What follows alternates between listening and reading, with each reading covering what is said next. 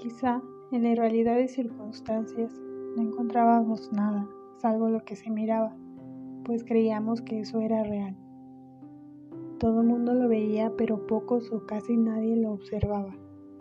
Caminábamos con deberes en mente y en el vacío de aquello se asomaba la tristeza. Extrañamente, en lo que se miraba se descubría la belleza.